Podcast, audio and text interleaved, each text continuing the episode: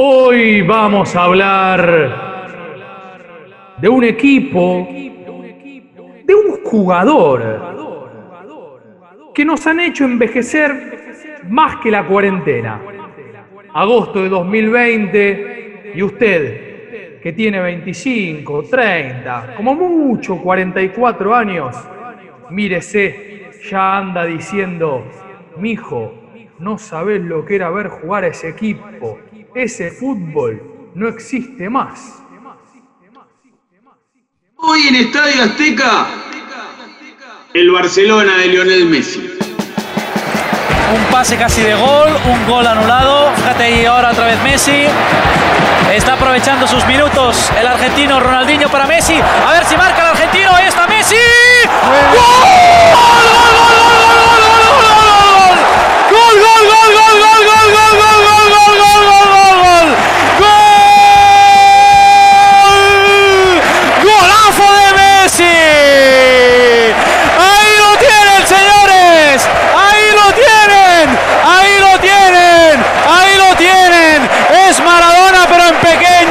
Cuando lo ves entrenar por primera vez, a Leo, la primera vez que lo vi entrenar, y ya me habían avisado desde el fútbol base que venía un argentino que era, era increíble. Y la primera vez que subió al primer equipo ya lo ves, lo ves diferente. Ves una persona que dribla, que lo hace muy fácil, que ve el juego, que tiene una facilidad para el uno contra uno, que tiene personalidad, que tiene descaro, que tiene buen tiro. Claro, Leo domina todas las facetas del juego y las domina a la perfección.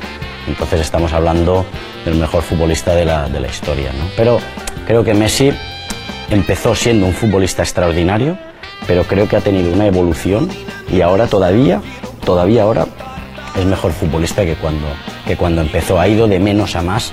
Ahora mismo es el mejor futbolista que podemos ver en, en el, el mundo, lógicamente, pero también mm, diría, diría que es el mejor futbolista de la historia. Por cierto, que no hemos comentado una cosa que también demuestra la inteligencia táctica de, de Pep Guardiola, que evidentemente ha dado ya muchas muestras a lo largo de la temporada. El, Bar, el Madrid vivió toda la semana hablando del plan anti-Messi. La salida de Heinze. Bueno, pues resulta que va y pone a Messi delantero centro y al que le pone a bailar con Heinze es a Samuel Eto'o. Me cuesta mucho decirlo, pero porque lo respeto extraordinariamente a Cristiano, pero Messi me parece que es el último genio del, fútbol. Es extremo, es delantero, es estratega, es lo que se le da la gana, porque nació para, para esto. Barcelona con la pelota Xavi, Cristiano con Ronaldo no hace la cobertura defensiva, busca el envío. ¡Oh, Messi!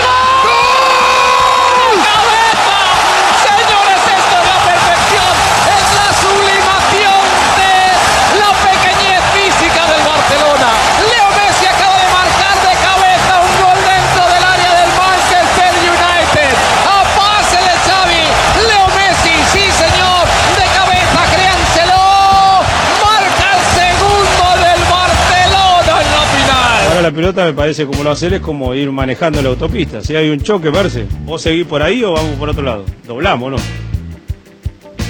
Nos vamos por donde está el choque. Iniesta lo mismo. Si hay mucha gente acá, él va para allá y el 4 está solo. El único que se mete en el choque es Messi. Messi se mete ahí porque él no sabe cómo carajo hace. Él sale, hace el gol y no se da cuenta. Se va a la casa y lo mira por la tele. Federico Yáñez, sea usted bienvenido al programa más maravilloso del universo. Federico, mira, te despliego una alfombra roja, no, roja no, grana y azul. ¿Cómo estás? Bonanit, Ignací, ¿cómo está? ¿Esto qué es? Asterix y Obelix. Federico, ¿estás bien? No sé, es como mi versión del cataluñol, viste que cuando la primera vez que cualquier argentino va a Brasil empieza, eh, quiero una cervecina, ese pochini, bueno, acá lo mismo, viste que todos pensamos que hablar catalán es recortar vocales y empezar a meter una entonación medio francesa, entonces por eso empecé, ahora sos Ignací. Ah, mirá, bueno, igual yo creo que primero que aprender a hablar castellano, porque me parece que dije despliega una alfombra, creo que es desplega. Eh, así que podemos largar tranquilamente con una fe de ratas. Bien. Eh, ¿Cómo estás? ¿Todo bien? ¿Sabés hablar catalán? Me encanta eso, qué lindo. No, pero la- el- cuando estuve en Barcelona me encantaba porque toda la, la simbología de la ciudad es en catalán, o mismo te subís al, al subterráneo y todos los, los audios no te dicen próxima estación paralel, dice próxima estación paralel, sortida a sortida es salida, entonces es como muy lindo. Ah, a mí me da medio como un audio cuando se va cortando, viste, que no lo entendés muy bien, entonces lo vas adivinando. Así, salí, eh, cortá, sí, la puta madre, boludo, ponete bien que no tenés wifi. Y, y ojo, o sea, no sé si a todo el mundo le pasó lo mismo. Eh, antes de viajar todos me dijeron, mirá que los catalanes es como lo- los parisinos, no les hablas en el idioma y te miran medio como el ojete. Y me acuerdo que fui a comprar el diario y empiezo, veo una señora del kiosco de diarios y revistas con un señor hablando, viste, se ve que se conocían del barrio, todo así con Hola, ¿cómo está? Bien, vos, sí, y eh, digo, hola, buen día, sí. Eh, sí, ¿qué te puedo ayudar? Ah, sí, necesito la vanguardia, sí, por favor, es un euro con 50. Ah, muchísimas gracias, chau, chau. Y después siguieron hablando en catalán, así que la verdad que a mí por lo menos me, me cayeron mil puntos. Che, y, y Barcelona es medio como Nápoles con Maradona, no, ¿no? O sea, mil niveles abajo. Respecto a Messi, claro.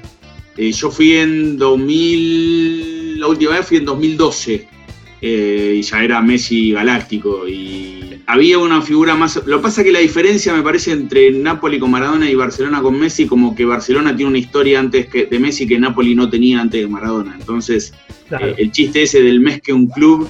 eh, bueno, es, no sé si es Caparrós o quién es que dice, o algún escritor español, seguramente Ramón Besa, que eh, el Barcelona es el ejército sin arma de Cataluña, entonces ya tiene como una marca indeleble previa a Cruyff, a Maradona, a Kubala, al que sea, ya tiene como una cuestión, un sitial previo, pero aún así ibas por la calle y lo ve- veías de cada, de cada 10 cosas de Barcelona, 8 eran de Messi. Es más, me acuerdo que el primer impacto fue bajarte del avión y lo primero que había era un mural de Nike con Messi ahí en modo Leónidas y todo lo demás atrás haciendo tipo la, la B corta.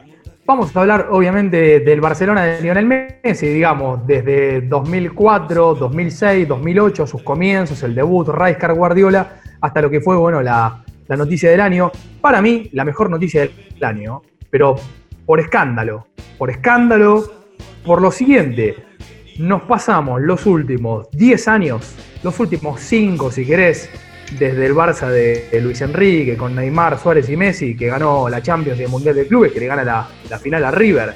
Nos pasamos todo este tiempo viendo en la tele a ver si un equipo que antes de Lionel Messi no nos interesaba demasiado, salvo, bueno, los que miraban Barcelona por Cruyff, pero era otro momento, jugaba Romario, pero la verdad que el Barcelona no nos interesaba. Nos pasamos una década o un otro viendo a ver si volvían a jugar como habían jugado en el tiempo en el que vos estabas ahí en Barcelona, 2008-2012. Obviamente ese retorno constante, ese deseo, un fracaso escandaloso, y en un momento, gracias a Dios, se cansó y decime, sábado a la mañana, Manchester City contra Leeds, cuarta fecha de la Premier, con Pep ahí al ladito, Messi, barba roja, vestido de celeste, así, relojeando al costado, mirando a Pep. Y la cámara enfoca a Bielsa al lado. Decime si no hay mejor plan que ese. La única manera que, a menos a mí, ese plan eh, sea superado es que en la tribuna esté Ginóbili. Y ahí ya se me completa todo lo que necesito en un mismo espacio físico. Pero ahí ya tengo, eh, al menos en materia futbolística, al tipo adentro y al tipo afuera de la cancha que más me representa. No nos olvidemos que durante la cuarentena Messi se fue del Barcelona y nos levantaron al chavo del 8 de la tele. ¿No? ¿Cómo? No olvidemos. No me di No cuenta, no me Chavo, enteré. maestro.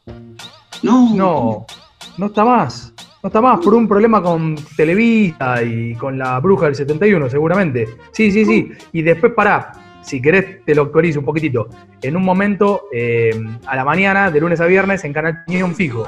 Y lo reemplazaron por Doman en su momento también. Para que El veas cómo en realidad el mundo se degrada. Uno lleno de colores con un chupín, ¿no? Bueno, siempre, Ay. siempre tenemos a los Simpson entonces.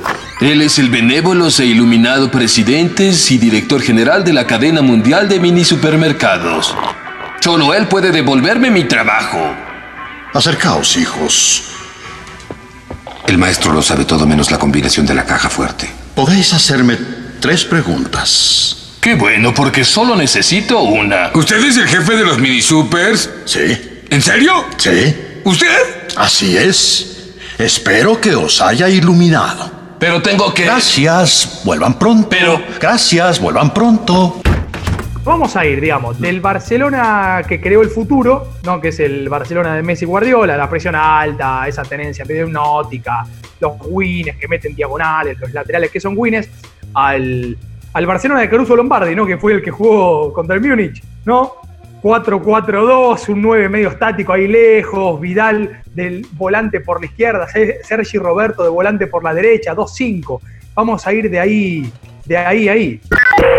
Eh, si te pones a pensar, no es malo que cambie de aire, ¿no? Tantos años en un club, me parece que traen estas cosas. Deja de lado todas las cosas negativas que hay entre medio, ¿no? Que vos fíjate que del momento que, que sacan a Suárez, me parece que fue algo como para moverle el piso, porque saben de la relación que tiene con Suárez y si a vos te sacan a tu mejor amigo, es como que te están dando un te están metiendo el dedo en, el ojo y me parece que es lo que le pasó.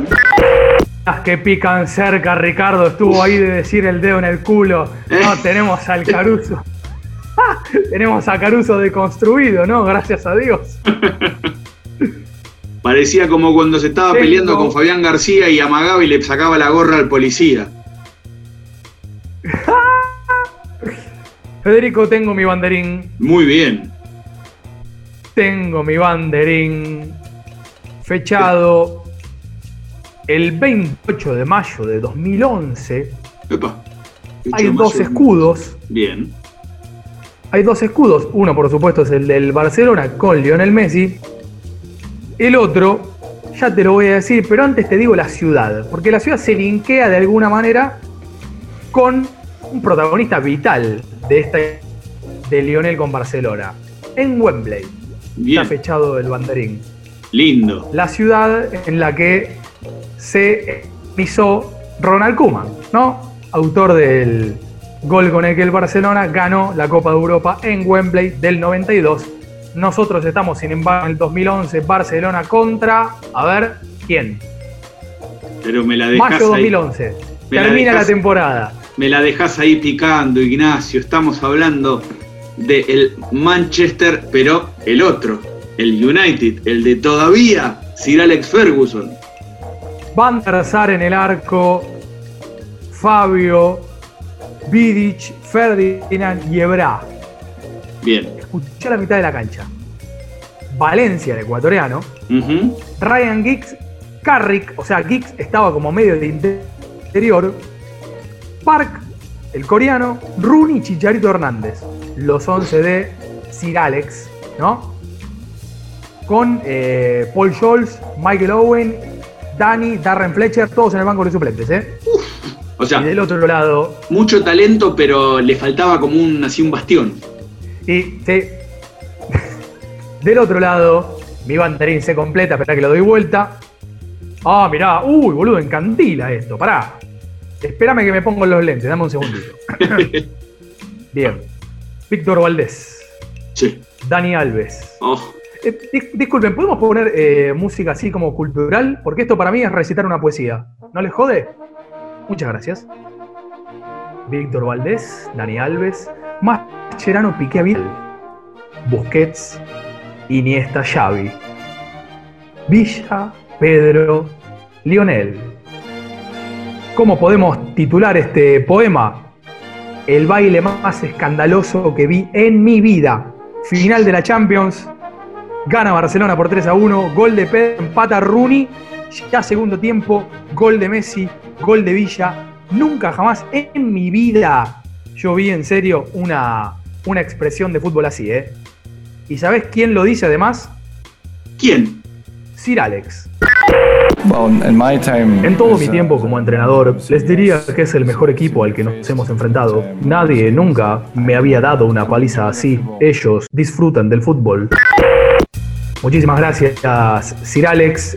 En serio, yo nunca jamás vi un baile. Era, ¿viste el loco? ¿Viste el rondo con el que entrenan en Barcelona. Un rondo, pero por toda la cancha. Sí, en medio como que el gol del Manchester termina siendo, no te digo un accidente, pero sí como una jugada muy aislada de lo que fue el concepto del partido, porque, y es más, eh, ahora no tengo la estadística a mano, pero eh, aquellos eh, exégetas de la posesión, creo que Barcelona tuvo más arriba del 70, eh, Manchester casi no la tocaba, ¿no? es, como que veías los tipos corriendo atrás de la pelota todo el tiempo, como es, todos tuvimos alguna vez algún partido de, colegio, de, de- así de los torneos de 11 en donde jugabas con un equipo que tácticamente era mejor y que ibas todo el tiempo corriendo la pelota y eso era el Manchester, iban todos como perritos atrás de la pelota. Sí, de hecho, eh, Paul Scholes, después con el tiempo, dijo que la distancia que teníamos con el Barcelona era de millones de años. Pero estábamos hablando del Manchester United. No, no estás hablando justamente de que llegó a la final un equipo, un equipo menor.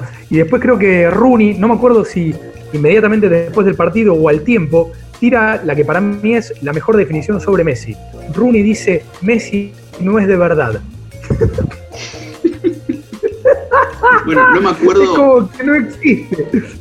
No me acuerdo qué partido que lo contó, no sé si fue Rooney o la mujer de Rooney, pero un partido de Barcelona, creo que la vuelta contra el Paris Saint Germain es el del 6 a 1, el gol de Sergi Roberto, que de repente la mujer de Rooney escucha ruido, se acerca al living y era el marido parado enfrente del televisor aplaudiendo al Barcelona que le había dado vuelta el- el- la serie al, al Paris Saint Germain. Ojo, ese Manchester United en cuatro años había llegado tres veces a la final de la Champions. 2008 la ganó, penales contra el Chelsea, cuando Cristiano se erra su penal, hizo el gol en el partido, pero después erra su penal.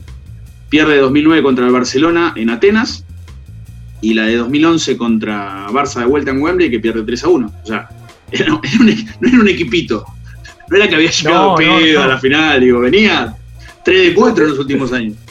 No, para nada. Este es mi banderín porque en serio, en mi, en mi recuerdo como, como aficionado, eh, Sí. nunca jamás vi una exhibición así. Quedé como totalmente loco eh, e, e imantado. Y creo que el momento más alto, obviamente, del, del Barça de Guardiola, que después juega contra el Santos de Neymar, o sea, el Mundial Sí. de Clubes correspondiente a esa Champions. Y lo mismo, que Neymar se queda, ¿viste? Bueno, de hecho, ¿te acuerdas que tenía los pelos medio parados Neymar en ese momento? El pájaro Yo loco. creo que los pelos, claro, el pájaro loco. Yo creo que se le pararon después de haber jugado el partido contra el Barcelona. Antes los tenía bien, los tenía lacio tipo Andrisi. eh. Así que, si querés, nos podemos juntar en una plaza, ¿no? Ahora que están permitidas las reuniones al aire libre, Federico, y te entrego mi Oh, banderín, gracias. Barcelona, en Wembley. Una belleza, una cosa divina. Bueno, yo me voy a, a tomar, o imaginariamente, porque obviamente no, no se puede, e incluso si se pudiese no tengo el dinero, pero vamos a viajar a Shanghái. 7 de agosto de 2008, en el estadio principal de la capital financiera de, de la China moderna, se enfrentan dos seleccionados. Uno de ellos es africano, es Costa de Marfil, que tiene entre su once titular como elemento más eh, popular a futuro a Gervinho. ¿Te acordás ese, ese volante eh, medio delantero, de trencitas, de frente muy amplio, Creo que bigote? la 8, me parece. Yo me acuerdo su, yo me acuerdo Arsenal, la Roma, digo, un andar así cadencioso, casi jamaiquino, más que costamarfileño, pero. Del otro lado, obviamente, el seleccionado argentino sub-23 con tres mayores, que eran, ya lo vamos a ver, y el banderín también, no te digo que es un poema, pero sí a, a la época era como un banderín muy prometedor. El arquero era Oscar Ustari, tercer arquero en el Mundial de 2006. Bien. La línea de cuatro, Zabaleta, Garay, Nicolás Pareja, uno de los tres mayores, Luciano Fabián Monzón. Bibote en mitad de cancha con Fernando Gago y Javier Mascherano, el segundo mayor en ese equipo. Y escuchá lo que es este, este póker de mitad para adelante porque es escandaloso. Disculpa, ¿vos tenés la contraseña de mm, Pornotube? ¿Lo subís vos o me lo querés mandar y lo subo yo? No, no, no, yo lo tengo acá, escucha. Dale. Riquelme, el tercer mayor. Messi, Agüero y la Bessi. Ese es el equipo titular.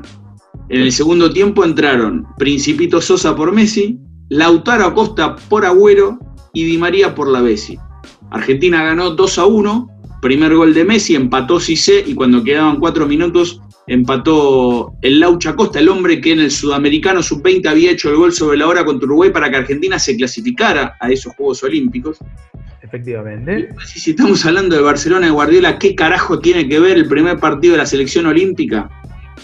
Primero, que el entrenador de la selección argentina decía que la selección mayor tenía que jugar como el Barça de Pep. Sí, y en vez de decirle Lionel, le decía Leonel, y en vez de decirle Lío, le decía Leo. O mejor dicho, en vez de decirle Leo, le decía Lío, perdón. Eh, Checho Batista, bueno, que ahí lo tenemos. Pero, eh, ¿qué tiene que ver esto? Bueno, Claro, sí, me, me encantaría saberlo. Messi no iba a jugar los Juegos Olímpicos, Barcelona no lo dejaba, no había obligación porque no es un torneo FIFA. Messi estaba de pretemporada en Italia, habían jugado contra Fiorentina. Era el primer momento de la vida moderna de, Me- de Messi con el número 10 en Barcelona, porque se había ido Ronaldinho. No era un dato menor, tercer número que usaba, el 30, el 19 y ahora el 10. Y el pibe estaba con cara de culo, no quería saber nada, metía, metía, hasta que en un momento Pep entendió todo y lo liberó. Sí, no, en ese sentido la verdad que Guardiola eh, se portó un fenómeno porque, porque sí, nadie quería que, que vaya y, y bueno, él fue el que terminó decidiendo y dándome el permiso, sí, estábamos en pretemporada, creo que después del partido de, de Fiorentina, en, ahí en Italia, que me agarra y me dice, ¿te querés, no? Bueno, yo te doy el permiso, dice. Lo único, te tenés que llevar una persona del club que esté como, bueno, digo, arreglenlo con la AFA, eso, no sé. Por eso, viste, siempre viene una persona conmigo, quedó esa vez. ¿En serio? Claro, esa vez me dice, no, una persona que, vaya con vos y que te cuide y que mire lo que hace en el entrenamiento y todo, pues yo en ese momento me lesionaba, lo vi que había tenido un par de lesiones, un par de quilombos. Y bueno, en ese momento quedó todavía. Y efectivamente, Messi en cuestión de días fue, hizo la visa en el consulado chino en Barcelona, se tomó un avión, fue, jugó el debut, hizo el primer gol, le hizo un gol Holanda, también en cuarto de final y Argentina se quedó con la medalla de oro. ¿Pero por qué tiene que ver esto? Bueno, porque para mí es como el primer mojón de el Messi galáctico. La primera decisión fuerte que toma Guardiola como entrenador fue dejar que el jugador a futuro llamado a ser franquicia se vaya a un torneo al cual no estaba habilitado y aún así lo dejase ir. Digo, como gestor de egos, como entrenador, Guardiola venía a dirigir el Barcelona B en tercera división, nunca se olviden de eso. Sí, sí, sí. Barcelona, claro, eh, Barcelona asciende, el Barcelona B, de la tercera división a la segunda división y Guardiola ha contado un montón de veces que él intentó siempre su fútbol. Salen jugando los dos zagueros centrales, que se abren, bueno, lo que hemos visto siempre. Y que Guardiola se convenció de que eso podía hacerse en cualquier estadio, en cualquier campo del mundo, porque él había logrado hacerlo en canchas de sintético, que son más chicas, o en canchas Sí. de césped de medio campo lunar, ¿viste? Pozo, tierra, qué sé yo, eh, en la tercera división, con chicos. Eh, entonces se dijo a sí mismo, loco, eh, loco quiere decir Pep en catalán, ¿no? Ah. Lo hago acá, o sea, mirá si no lo voy a hacer con Xavi Iniesta y Maxi López, que bueno, lamentablemente ya se había ido. Porque aparte piensen, esa temporada, o sea, esa fue quizás la primera decisión importante en cuanto al plantel que tenía. Porque la primera decisión al plantel en sí fue, Ronaldinho, gracias por todo, te puedes ir a Milán, Deco, gracias por todo, te vas a Chelsea. Y aparte no es que les cayó una tonelada de... Volvió Piqué, eh, subió a Pedro y a Busquets y compró creo que a, eh, a Keita y no mucho más. O sea, no es que de repente vino eh, Pavones y Zidanes, era un, administrar lo que tenían. Entonces, eh, yo creo que el, el Messi galáctico se empieza a entender ahí, al menos para mí. el grito de la gente. Cuando en los himnos las imágenes mostraban a Lionel Messi, un grito, un estallido se escuchaba en este estadio en Shanghái por la presencia de este futbolista argentino, recordemos, uno de los puntos más altos a nivel individual del equipo del Checho Batista, pero que había sido parte de una controversia en los últimos días y que recordemos hoy, dijo el Barça que lo libera para jugar los Juegos Olímpicos, pero que más adelante tendrá que hablar algunos asuntos con la AFA. A esta altura, obviamente, nosotros no sabemos eh, si Messi finalmente firmó con el Manchester City, si pudieron liberar esa cláusula, quién ganó en los tribunales, qué dijo la FIFA, si es que la FIFA intervino a este momento. Lo que sí decíamos, por lo menos, es que obviamente vuelva a reencontrarse con Guardiola. Y se acuerdan que Guardiola estuvo en la Argentina, en el Luna Park. En realidad hizo dos viajes. Hubo uno de ellos en los cuales llenó el Luna Park charló con Juan Pablo Barsky ahí a la vista de miles de personas. Estuve, estuve ahí. Y bueno, los cortes están disponibles en el Aleph de, del universo, que es obviamente YouTube.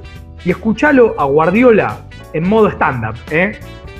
Cuando Barsky le pregunta, ¿quién hizo más por quién? En realidad, ¿quién le enseñó a quién cómo jugar? Si Messi a Guardiola o al revés. Y después, bueno, justamente, qué influencia tenía Guardiola en Messi ya cuando Messi ingresaba en la cancha. ¿Quién le enseñó a quién? ¿Vos a Leo o Leo a vos? Por favor. Yo sé la respuesta, pero quizás ellos no. Yo lo sé, pero quizás ellos no, Por están favor, esperando que conteste. El fútbol, el juego le pertenece a los futbolistas. Yo cuando era futbolista me sentía que yo cuando tenía el balón en los pies lo dominaba yo el juego, lo controlaba yo. Todo lo controlamos aquí, está muy bien, he recibido aplausos, no sé qué, pero luego el árbitro va ahí, pita y dice, decíamos, ahí tú pintas cuadros. nada. Pintas nada. El fútbol, el fútbol le pertenece, el fútbol le pertenece a ellos. Nunca, nunca debemos olvidarlo. La gente va para, para verle a ellos. Tú puedes controlar todo esto, pero llega cerca del área, le dan un balón rodeado de cuatro y la mete en la esquina. Amigo, esto ya me dirás qué influencia tengo yo en eso. Bueno, el, del mismo modo que al menos no se entiende la, la versión galáctica, al menos sin ese permiso, no se entiende también la realidad de Messi sin algo tan simple y tan básico como una servilleta. Se ha contado hasta el hartazgo que eh, en septiembre de 2000 Messi llega a, a Barcelona, tenía los problemas de crecimiento, con el tiempo nos enteramos que sí, Newell's no le quiso seguir pagando el tratamiento que en algún punto le, conseguía eh, la familia a través de la, de la obra social que tenían, que River sí estaba de acuerdo en pagárselo, pero que se tenían que conseguir el pase y Newell's nunca se lo dio, entonces llegan a, Barcelona. ¿Cómo llegan? Porque un argentino que trabajaba en Brasil llegó a esos videos y se los llevó, se los mandó en realidad a Josep María Minguela, un representante de futbolistas eh, catalán, que fue el hombre responsable de llevar, por ejemplo, a Diego Maradona a Barcelona.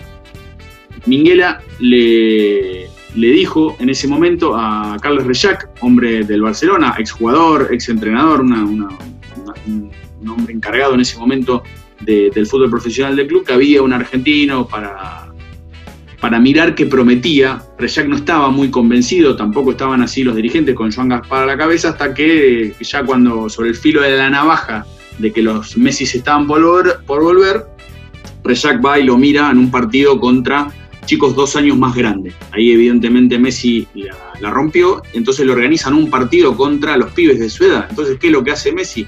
La vuelve a dejar así de chiquitita, entonces se deciden que sí, que hay que ficharlo. Pero pasaban los días, pasaban los días y finalmente eh, Jorge Messi se estaba por poner un poco más que intranquilo.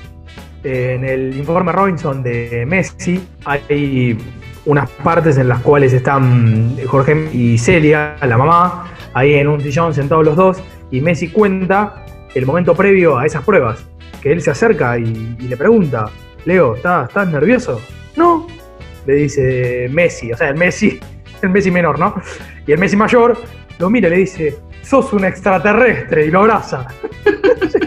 el viejo, el viejo estaba cagado en las patas, ¿no? O sea, ¿sabes qué? No tenemos que volver. Y el papá ya había renunciado a, a Sindar. Él trabajaba en Sindar y buscar el último sueldo directamente. O sea, como también Messi, que ahora es el CEO de una multinacional, que es su propio hijo, eh, también tuvo que ir aprendiendo medio sobre la marcha, ¿no? Sí, sí. Ojo, parte del éxito también radica en esa cuestión de cerrarse a, sí mismos. En ese momento, obviamente, eh, el nexo también eh, fue Fabián Soldini y Martín Montero, que eran los representantes rosarinos que tenía Messi, y en ese momento se contactaron con otro rosarino que vivía en Barcelona, que se llama Horacio Gagioli, que sigue siendo representante de jugadores y que, por ejemplo, es el representante de Asensio, jugador de, de Real Madrid. Bueno, finalmente el 14 de diciembre se dio el famoso día de la servilleta, donde el texto es maravilloso porque lo redactan ahí en el, Tenis Pompeya ahí en Monchuy, en Barcelona, Minguela, Reyac y Gagioli. El texto es chiquito, dice esto. En Barcelona, 14 de diciembre de 2000, y en presencia de los señores Minguela y Horacio, Carles Reyac, secretario técnico del Fútbol Club Barcelona, se compromete bajo su responsabilidad y a pesar de algunas opiniones en contra, fichar al jugador Lionel Messi, siempre y cuando nos mantengamos en las cantidades acordadas. Con eso, tan trivial como una servilleta, los Messi se quedaron conformes, volvieron a la Argentina. La frase ya mítica también que queda en la historia es cuando Rejac lo ve jugar a Messi y dice, Colón, hay que ficharlo ya. Colón es cojones en catalá. Hace un tiempo larguísimo le, le hice una entrevista a Resach para el diario Le y la primera impresión que tenía él, que tenían casi todos, le habían eh, como que era um, chupón, que es un morfón. O sea, alguien que no le daba la pelota absolutamente a nadie. Eh, bueno, menos mal, ¿no? Pero paremos todo Tomemos aire. ¿Qué pasó? Ajustate el cinturón. Momento, momento, momento. ¿Quién quiere ser millonario aquí en el Estadio Azteca, Ignacio ah. ¿Qué fue del destino de esa servilleta? Uy. Las opciones aquí se despliegan en la pantalla y dicen que la opción A. Perdón. Está, está en el Museo de Cataluña con el Burofax. Más o menos. A futuro seguro, pero no. Minuto, opción A.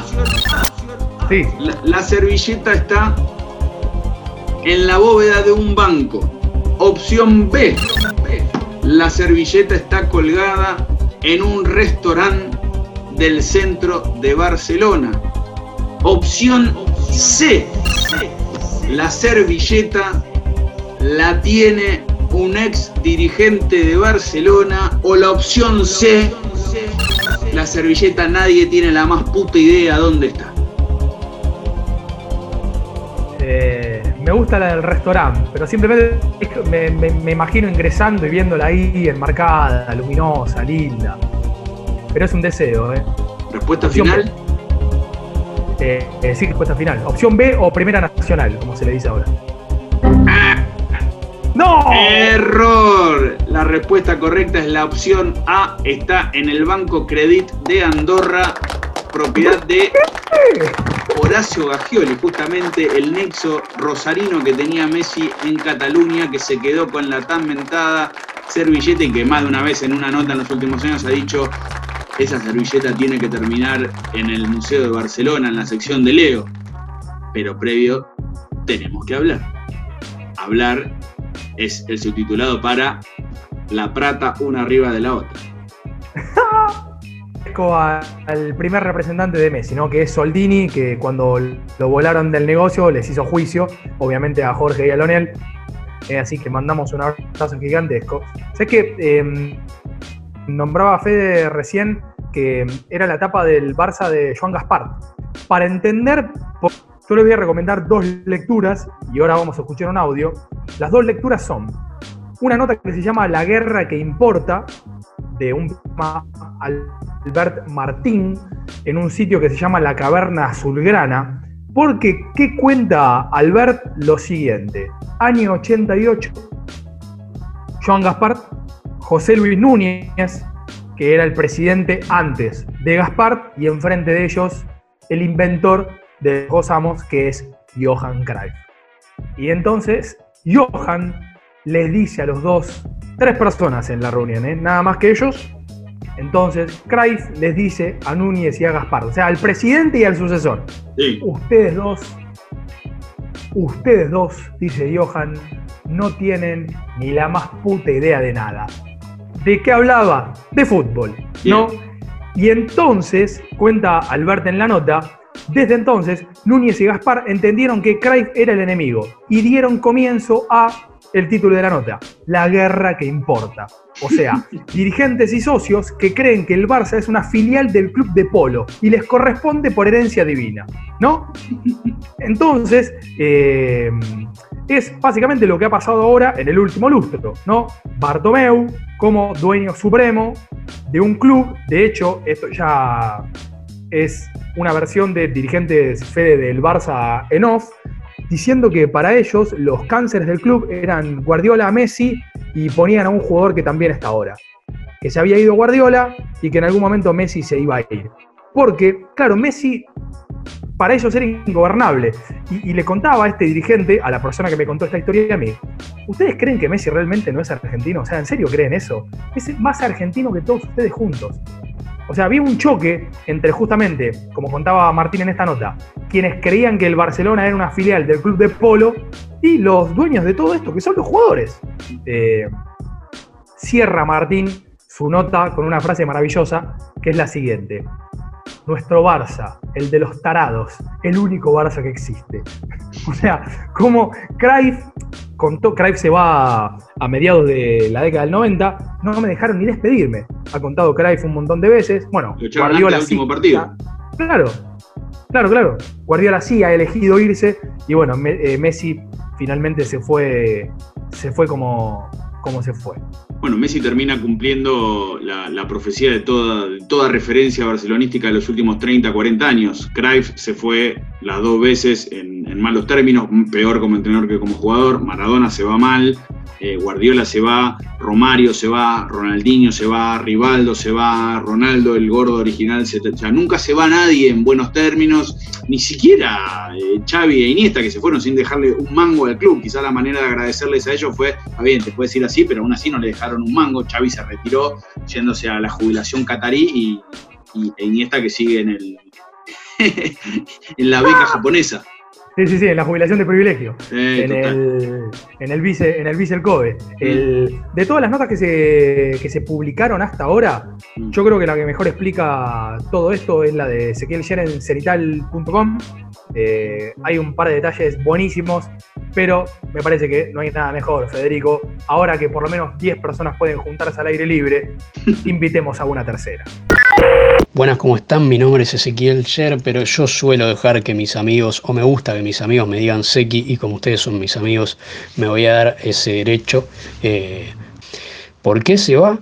Porque desde 2017 en adelante, sobre todo de la partida de Luis Enrique, él siente que el Barcelona ya no tiene eh, un proyecto deportivo eh, que esté a la altura de ganar la Champions League y en algún punto que, que le sirva como trampolín para para prepararse, en este caso, para el Mundial de Qatar 2022. En el 2017 tenía una tensa relación con Luis Enrique, con quien nunca se llevó del todo bien, pero es curioso porque en, marzo de 2017 eh, Luis Enrique le comunicó que, y les comunicó a la prensa, a los directivos y a los jugadores que se iba, eh, y de ese momento él pasó a tener una, muy buena relación con él en ese final. Eh, curiosamente también tuvo una muy buena relación con Ernesto Valverde, que fue el técnico que, lo siguió, eh, pero sí en ese proceso empezó a despegarse de muchas cosas del Barcelona, entre otras de, algunos compañeros suyos que, como por ejemplo Busquets o Piqué, que no tenían la misma mirada eh, que tenía él de Valverde. Eh, Valverde llegó con una idea que implicaba en algún punto un poco un cambio de sistema y Messi quería eso, eh, quería cambiar la alineación, ya no quería el 4-3-3 fijo, él sentía que la mitad de cancha estaba un poco, eh, un poco exhibida de más, le sobraban espacio. Todo eso encajó a la par con la salida de Neymar, que yo creo que es algo que es bastante curioso de pensar Messi, que es un astro, que es el mejor jugador del mundo, desde el día que conoció a Neymar, eh, se empezó a expresar bastante desde, desde él. Eh, Messi es ultra profesional, es un tipo que, del que realmente eh, desde su condición de sujeto sabemos muy poco, y sin embargo siempre tiene un vínculo con esos personajes infantiles divertidos como Neymar o, el Kun. Él dice que Neymar y, Xavi son los dos mejores jugadores con los que él compartió una cancha. En el momento que vendieron a Neymar, a él obviamente le, le dolió mucho. Eh, Neymar además había dicho otra cosa en el vestuario, había dicho que se quedara, pero Messi instantáneamente presionó para que el Barça pusiera los 222 millones que pagaron por Neymar. Trajeron a Dembélé y Dembélé nunca pudo funcionar. Eh, y desde ahí, desde la salida de Neymar, comenzaron las catástrofes del Barcelona. Muchísimas gracias, Seki, por haber estado en este espacio. Podés llevarte un souvenir. Mirá, es un Fede Yáñez vestido con la camiseta de Argentina de Francia 98. ¿Se acuerdan? Los muñequitos. Uh, Entre linda, los que estaba el de Verón. Sí, que Eh, tenía cositas doradas. Bien. Claro, sí, totalmente, con anteojitos, atajando. ¿eh? Hermoso. Eh, Yo tenía obviamente el del Monoburgo, claramente, porque bueno, entre arqueros nos cuidamos el rancho, por supuesto. Era el buzo de la selección argentina que era negro con las tres tiras de Adidas en forma horizontal. ¿no? Sí. Como si fuera la camiseta de Boca, pero eh, la franja así, con eh, la camiseta, la bandera argentina. ¿No? Celeste, Pero blanco un poquito de negro. Pero que terminó atajando el arquero adventista Carlos Lechuga Roa y no el mono, que fue el que atajó las eliminatorias. Perdón, vamos a, vamos a hacer lo que hacemos siempre. Cada vez Sí, que mencionamos a Germán Adrián Ramón. Sí. Listo, escuchen. Los huesos rebotaron en cinco y la mosca se voló. Amargo escabio entre dientes, junto a la lata se atoró. Mala suerte gritó María, mostrando sus amarillos. Y borró rápido las luces, bigoteando a los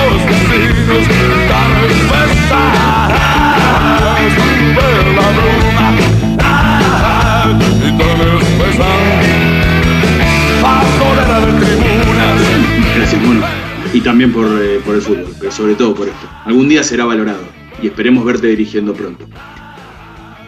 Eh, hablábamos obviamente de, de- de la salida de Messi, lo decía bien Seki, y que la imagen pareciera que va a quedar a priori para la historia es que Messi va a tener su último partido en la peor derrota moderna del Barcelona, un 8 a 2 lapidario contra un Bayern Múnich en, en plano Terminator, como nunca más, eh, o como nunca antes se lo había visto. Parecía básicamente la Alemania contra Brasil en el Mundial de 2014. y Si vamos a ese 2014 y lo linkeamos con ese partido, hay dos villanos favoritos que son Manuel Neuer y Thomas Müller, que estuvieron tanto en el partido del Mundial como en el partido de Barcelona. Con lo cual, la última imagen de Messi con Barcelona va a ser una derrota. ¿Sí? Lo curioso, que, lo curioso es que la primera también. La primera. Pará, ¿qué? ¿El, el debut de Messi en el Barça es una derrota? Es una derrota. Nos vamos a ir al 16 de noviembre de 2003. En ese momento, eh, un Barcelona post-Bangal, los primeros años de, de Frank Rijkaard, un Barcelona también intentando recomponerse, épocas en donde el equipo en España era el Valencia de Pablo Aymar. Era el equipo dominante. Después, además del Super Depor de, de- el técnico del seleccionado argentino. De Eh, yo les digo una cosa, han cambiado un montón de cosas entre la vieja y la nueva normalidad. Mientras tanto, sigue en la selección. ¿eh? Y nada lo va a cambiar. Perdón, Lionel, nosotros con Federico ya que, acá, acá ya hicimos, ¿eh? con aerosol, re linda la bandera, para colgarla en diciembre de 2022. La tenemos lista. Aparte, lo bueno que matás dos pájaros de un tiro por el perdón Lionel, cada uno que interprete lo que quiere. Es cosa que no teníamos más aerosol. bueno, Se nos eso bueno. acabó jugando con los nenes. 16 de noviembre de 2003, el, el Porto, el equipo portugués justamente, eh, inauguraba el estadio do Dragao, un Porto que a final de esa temporada iba a ganar la Champions League. Final a mediados de 2004, sí, Porto contra Mónaco, que era una de las finales más outlet en la historia de la Champions moderna. Era ventana internacional, con lo cual Barcelona, que tenía muchísimos jugadores en los seleccionados, se, se fueron, no estaba Deco, que hemos dicho, Deco no estaba en el Porto, no jugó ese partido, pues estaba en la selección, pero en Barcelona estaba Ronaldinho, Overmars, Saviola, Puyol, Cuarema o Kluivert, imagínate. Eh, también quien ganaría al final de esa temporada era el Valencia, la Liga justamente de España, con Ayala, Pellegrino y Aymar, pero mandan a Barcelona a jugar el partido contra justamente el Porto con un montón de suplentes. Porto que tenía a Víctor Bahía, a Carvalho, a Secretario, a Hugo Almeida, bueno, un lindo equipo, repito, con el cual gana la Champions, y Barcelona que pone esto en cancha. Jorquera, Oscar, Oleguer, Márquez, Fernando Navarro, Xavi, Santamaría, Gabri, Luis Enrique, Luis García y Ross. La mitad no tengo la más puta idea quiénes son. Minuto 71, Messi entra por Fernando Navarro, que vos decís, ¿y este quién es? Lateral izquierdo que ganó Liga con Barcelona, Copa del Rey y dos Europa League con Sevilla y la Eurocopa con España en el 2008. O sea, mucho más digno que vos, yo, todos juntos. Totalmente, sí, sí. Lo, lo- lo vamos a respetar a, Fernando Navarro, que además lo- yo lo, lo escuchaba ahí en la radio, lo veía en C5N. Ah, entonces. No, no es este, está hecho mierda igual, te digo, digamos, si jugaba al fútbol y ahora, Entonces, así. según, entonces, según ese Navarro, Barcelona ganó, no perdió, pero bueno, el tema es que ganó Porto, dicen en todos lados, pero bueno, no importa, veremos. Capaz No importa, vamos, vamos a creerle, vamos a creerle al monopolio, dale. Bueno, minuto 71 entra Messi, tuvo dos oportunidades de gol, no, no llegó. Y escuchá porque vuelve de- del partido y lo entrevista el Barça TV. Escuchá la voz llena de acné contando lo que fue esto. A mí me lo dijo mi padre el juego de la noche.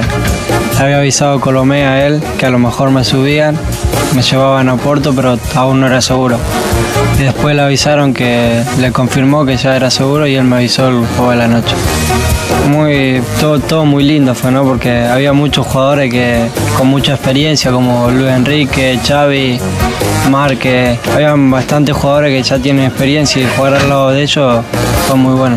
Salíamos de hacer lo mejor posible y intentar marcar un gol y acortar distancia, ¿no? Pero sí, la verdad que en ese momento no vi que había mucho espacio. Aquí por tele se ve que hay mucho espacio y que tendría que haber chutado, pero bueno.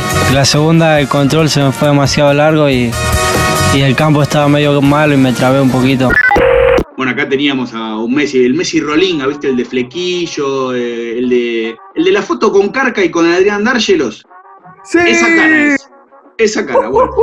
Perdón, en el capítulo con. Es más, eh, Estadio Azteca largó con un capítulo de Messi. Me parece que el primero que hicimos fue de Messi. O fue de Maradona o fue de Messi. Pero ahí estuvo. Los dos, en los dos primeros. No me acuerdo Los cuál dos primeros. Bueno, búsquenlo y en el capítulo de, de Lionel Messi contamos la historia de esa foto. Así que si quieren ir, vayan para allá.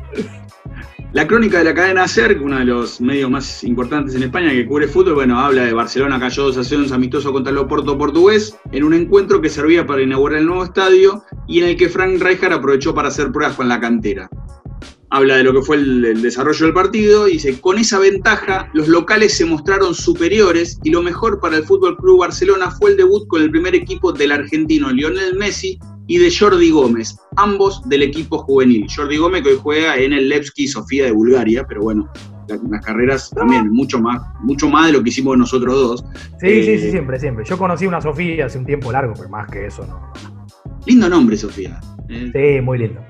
Pero bueno, eh, en ese momento Messi se convertía en el tercer debutante más joven en la historia de Barcelona, detrás de Alcántara, el hombre a quien después termina pasando como máximo goleador, y un Babanguida que hizo debutar Luis Vangal. Lo que pasa que en ese momento nadie hacía creer. En realidad no, nadie no. Escuché lo que decían los portugueses cuando entraba Messi a la cancha. Vai haver mais uma substituição na equipa de Barcelona. Vai entrar o número 14, Messi. É o tal jogador que referi há pouco, canhoto, que dizem a Catalunha faz lembrar Maradona. Sai Fernando, número 5. ¿Entendés que no es que nosotros somos uno demente que estamos todo el tiempo diciendo Messi Maradona? El tipo tenía 16 años y el de la televisión portuguesa no tuvo mejor idea que decir, por si no se entendió, en Cataluña dicen que se parece a Maradona. Hay que ponerle una corona como la que tiene Pelé o, o Maradona. Es que es, es Maradona todos los días. Hola amigos, sí, lo hemos vuelto a hacer, este capítulo termina aquí, pero sí habrá una segunda parte. Lo que pasa es que al igual que el protagonista del envío, nosotros también estamos negociando con el grupo City, les estamos pidiendo un sándwich de salami, queso y una gaseosa por pera. Ellos lo que ofrecen es solamente salchichón primavera y fiambrín y un vaso de agua, lo cual nosotros en este tema de pandemia, con el hambre que tenemos, no pensamos negociar y nos vamos a poner firme